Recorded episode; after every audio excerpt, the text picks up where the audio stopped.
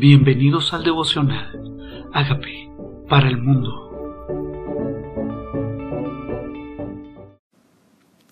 Números capítulo 6. El voto de los nazareos. Habló Jehová a Moisés diciendo, habla a los hijos de Israel y diles, el hombre o la mujer que se apartare haciendo voto de nazareo para dedicarse a Jehová se abstendrá de vino y de sidra, no beberá vinagre de vino ni vinagre de sidra, ni beberá ningún licor de uvas, ni tampoco comerá uvas frescas ni secas, todo el tiempo de su nazareto, nazareato, de todo lo que se hace de la vid, desde los granillos hasta el ollaje, ollejo, no comerá.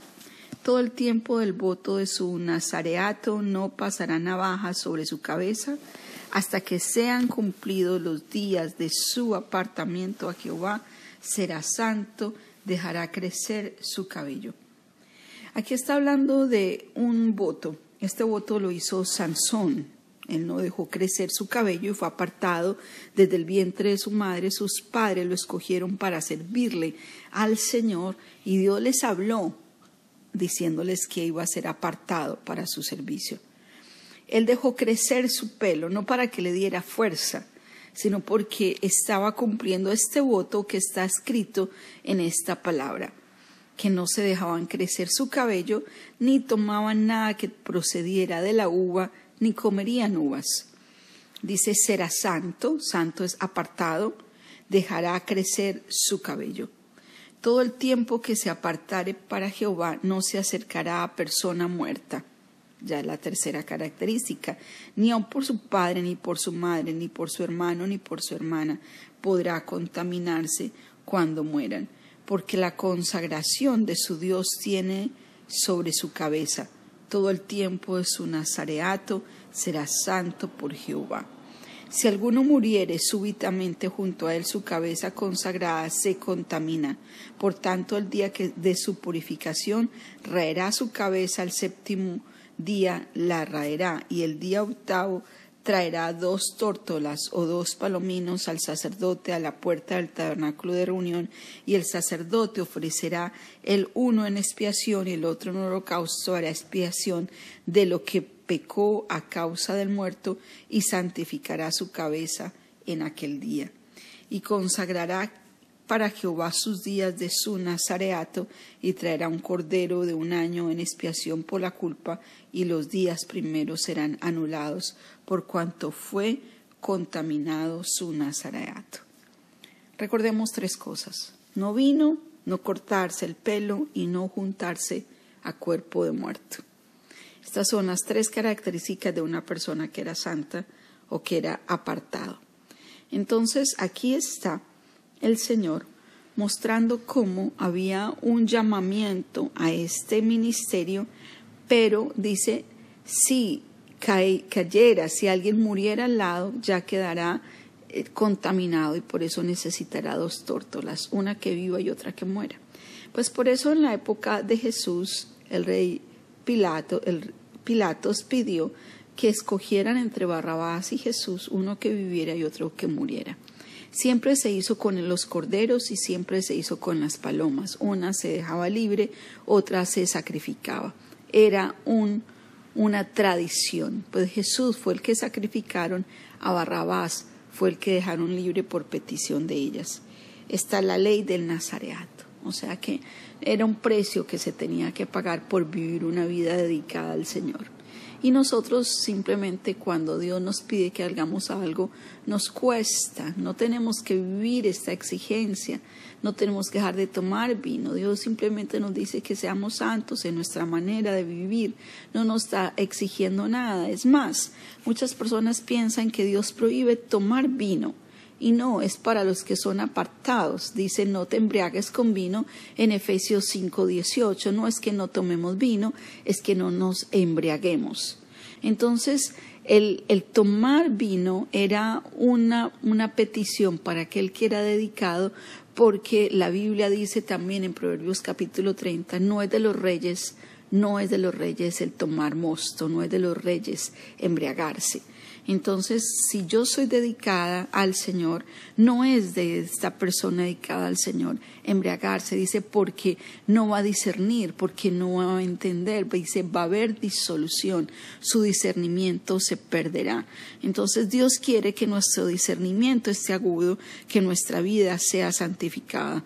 Dice esto pues será la ley del nazareato, que cuando se cumpla el tiempo de su nazareato vendrá a la puerta del tabernáculo de reunión y ofrecerá su ofrenda a Jehová un cordero de un año sin tacha en holocausto y una cordera de un año sin defecto en expiación y un carnero sin defecto por ofrenda de paz. Además un canastillo de tortas eh, sin levadura de flor de harina amasadas con aceite y hojaldres sin levadura untadas con aceite y su ofrenda y sus libaciones. Y el sacerdote lo ofrecerá delante de Jehová y hará su expiación y su holocausto y ofrecerá el holocausto en ofrenda de paz a Jehová con el canastillo de los panes sin levadura, ofrecerá asimismo el sacerdote su ofrenda y sus libaciones. Entonces el nazareo traerá a la puerta del tabernáculo de reunión su cabeza consagrada y tomará los cabellos de su cabeza consagrada y los pondrá sobre el fuego que está debajo de la ofrenda de paz. Después tomará el sacerdote la espaldilla cocida del carnero, una torta sin levadura de canastillo y una hojaldre sin levadura y las pondrá sobre las manos del nazareo. Aquí está. O sea, ¿qué es lo que está haciendo? Este nazareo significa que había apartado un tiempo, no toda su vida, había un tiempo apartado para dedicarse a las cosas santas, para el servicio de Dios. Pero ese tiempo podía tener terminación, no era perpetuo, no era para siempre. Y cuando terminaba, entonces venía a traer estas ofrendas cuando se cumpliera el tiempo. Entonces se raerá su cabeza, también eh, presentará ofrenda eh, y presentará incluso delante del Señor como cosa santa, además, todo lo que todo lo del cordero, el pecho mecido, la espaldilla, después el nazareo podrá beber vino, o sea que será simplemente durante este tiempo. Esta es la ley del nazareo que hiciere voto de su ofrenda a Jehová con su nazareato, además de lo que sus recursos le permitan según el voto que hiciere, así hará conforme a la ley de su nazareato. ¿Qué pasa? Mm, que yo puedo ofrecerme voluntariamente como sacrificio vivo y santo agradable a Dios, como dice Romanos 12, 1 y 2. Mi vida puede ser un sacrificio vivo agradable a Dios. Que cada cosa que hagamos no tenemos que hacer un voto. En este caso ellos hacían voto. En el libro de Eclesiastés dice, cuando hagas voto no te tardes en cumplirlo. Cuando las personas hacen este tipo de votos tienen que cumplirlo hasta el último día que lo prometieron. Tienen una fecha, es con un propósito en particular y vence y ya pueden volver a la vida normal. Dios nos manda a nosotros a vivir una vida santa. Sed santos, dice, en vuestra manera de vivir como yo soy santo. O sea que deberíamos entender que nuestra vida, nuestras 24 horas, toda nuestra historia de que nacemos, desde el momento en que somos conscientes de vivir una vida para Dios, deberíamos consagrarla, pensar como Dios quiere que pensemos, actuar como Dios quiere que actuemos, ya no necesariamente como nazareos, pero sí nuestro corazón puede ser un corazón íntegro todo el tiempo de nuestra vida, no por un tiempo determinado, porque Jesucristo ya la ofrenda por el pecado no es por ofrenda de pecado, es por agradecimiento, es decir, mi vida está en tus manos. Y como decía Pablo en Gálatas 2.20, ya no vivo yo, vives Cristo a través de mí, vive Cristo en mí. Y lo que ahora vivo en la carne, dice, lo vivo en la fe del Hijo de Dios, el cual me amó y se entregó a sí mismo por mí. Jesús ya hizo la entrega, Jesús ya fue apartado, Jesús ya fue santo. Es invitar a Jesús a que viva nuestro corazón y viva su vida en nosotros. Ahora habla de la bendición sacerdotal. Y este es un pasaje muy reconocido para orar por las personas. Dice Jehová habló a Moisés diciendo, habla a Aarón y a sus hijos y diles, así bendeciréis a los hijos de Israel diciéndoles, recibe esta bendición, recibe esta bendición. Dice que Aarón Aarón debería, Aarón y sus hijos deberían bendecir al pueblo así. Pues nosotros que hoy somos parte de sus hijos, recibamos esta bendición. No es Aarón el que nos bendice, es el Señor. Dice, Jehová te bendiga y te guarde. Jehová haga resplandecer su rostro sobre ti y tenga de ti misericordia. Jehová alce sobre ti su rostro y ponga sobre ti paz. Esa es la oración.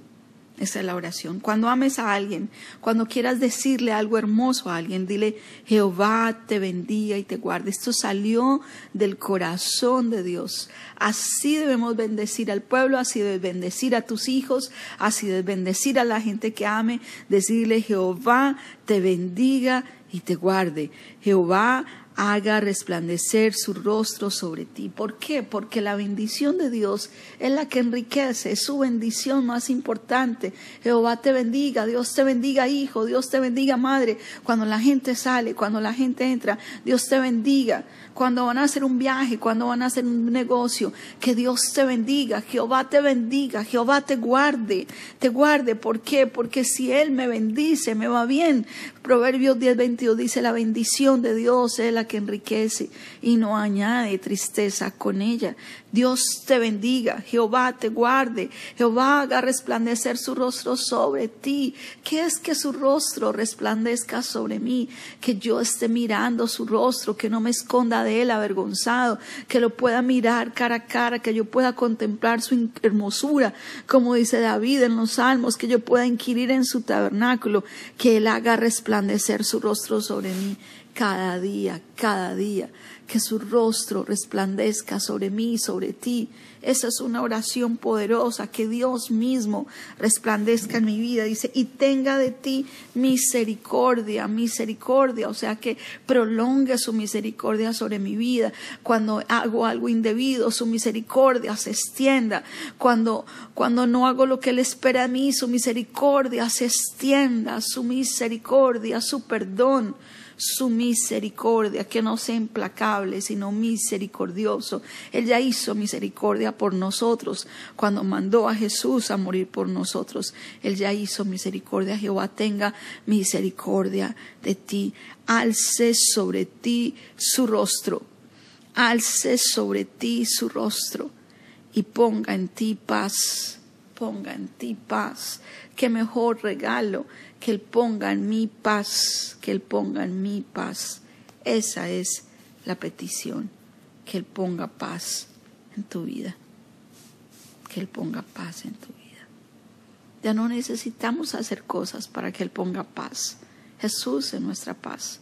Él dijo, mi paz os dejo, mi paz os doy no la paz que el mundo da. No se turbe vuestro corazón, ni tenga miedo. Lo más importante para alguien es que Dios lo bendiga, que Dios le dé paz, que Dios no esconda su rostro de Él, sino que lo mire, que podamos mirar a Dios cara a cara, que su presencia resplandezca en nuestras vidas, que se note Dios en nosotros, que cuando nos vean reflejemos su gloria, reflejemos su rostro. ¿Qué puede ser más importante? Dice, así bendeciréis a los hijos de Israel. Y declarar sobre tus hijos, sobre tus seres queridos, y Dios ponga en ti paz no la paz que ofrece el mundo, sino su paz, su paz que sobrepasa todo entendimiento, su paz que inunda tu corazón, su paz que quita toda turbación, toda confusión, todo miedo, toda incertidumbre, su bendición, su misericordia, su rostro y su paz. Y dile, yo lo recibo hoy, yo lo recibo hoy. Hoy me aparto Tal vez hoy no soy un nazareo, pero tú lo fuiste para mí. Tú lo fuiste para mí, tú te consagraste para que yo hoy fuera santo, tú te hiciste como el sacrificio acepto para que yo pueda ser acepto, tú fuiste la ofrenda sin mancha para que yo hoy pueda venir a tu presencia, tú te apartaste y viviste una vida santa, dice tu palabra que el que no cometió pecado por nosotros se hizo pecado entonces, gracias por ser mi nazareo y gracias por ser mi ofrenda y gracias por ser mi bendición. Dile, tú eres mi bendición, tú eres mi paz, tu misericordia la recibo y hoy haz resplandecer tu rostro sobre mí, sobre mis seres queridos. ¿Qué tal si lo declaras sobre la gente que amas? Dice, y pondrán mi nombre sobre los hijos de Israel que tu nombre esté sobre nuestros hijos. Dice, y yo los bendeciré. Dile, Señor, hoy recibo tu bendición. Inclínate delante de Él. Inclínate delante de Él. El Señor dice, y yo te bendeciré. Y yo te bendeciré. Yo te bendeciré. Dile a Aarón hoy que te bendiga. Dile Dios, hoy recibo la bendición de Aarón. Hoy recibo la bendición de Aarón. La declaración que tú querías que Aarón declarara, hoy la declaro sobre mí y sobre mis seres queridos. Y pondrán mi nombre sobre los hijos de Israel. Tu nombre esté sobre nosotros. Que la gente sepa que somos tus hijos. Y yo los bendeciré. Y yo los bendeciré. Y yo los bendeciré. Dios mismo te bendecirá. Aarón lo declara y Dios te bendice. Tú lo declaras y Dios los bendice. Declara lo que Dios quiere que declares. Declara bendición para que Dios bendiga a través de tus palabras. Tú lo declaras y Dios da esa bendición. Dile, la recibo. Recibo esa bendición. Jehová me bendiga, Jehová te bendiga, Jehová te guarde, Jehová tenga de ti misericordia, Jehová haga resplandecer su rostro sobre ti, Jehová ponga en ti paz. Dile, Señor, confieso que soy pecador. Gracias por morir en la cruz por mí. Gracias por el precio que pagaste. Gracias también por resucitar. Te invito a que entres a mi vida como Señor y como Salvador y haz de mí la persona sana y libre que tú quieres que yo sea. Amén.